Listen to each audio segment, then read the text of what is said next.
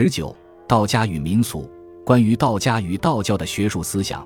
它影响中国历史文化的巨大和悠久，实在源远流长，普遍深入每一部分。例如，以中国的宗教与哲学而言，佛教经典及佛学内容的翻译，有许多名词、术语以及注释与书数，很多地方都是借重道家学术思想的名词和义理。当然，后来道家与道教。有很多是采纳融汇佛教学理的学术思想，那也是不容否认的事实。至于儒家学术以及尺谈玄之又玄的思智辩会，更离不开道家思想，尤其是老子、庄子、列子的学问。其他如政治、军事、经济、社会、文学、艺术、工业、农事等，无不与道教前身的道家学术思想有关。我们为了尽量简化来做大概的介绍，列举最重要而且最普遍、最熟悉的是，莫如中华民族以及各地方所有的风俗习惯，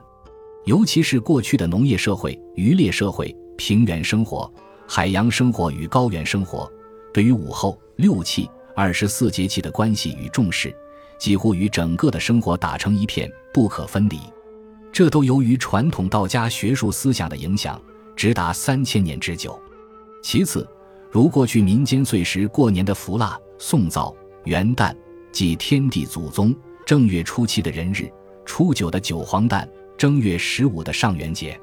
春社的宴会，二月十二的花招，三月三的上坟扫墓，五月端午的插菖蒲并饮雄黄酒，六月六的晒报，七月七的乞巧，七月十五的中元鬼节，八月十五的中秋，九月九的登高等。不尽细说的风俗习惯，都由于道教思想所形成。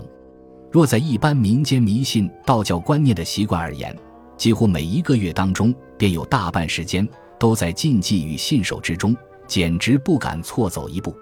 至于婚丧庆吊等与礼仪有关的习俗，无一不从道家的观念而来。但是，这些种种的习惯风俗，我们只要识读《礼记》与《荆楚岁时记》等书。便可知道其渊源久远，而且是如道本不分家的综合文化。我们因为生活在道家学术思想之中过得太久了，反而忘其所以，致使自己对于道家内容太过陌生，岂非有违常理？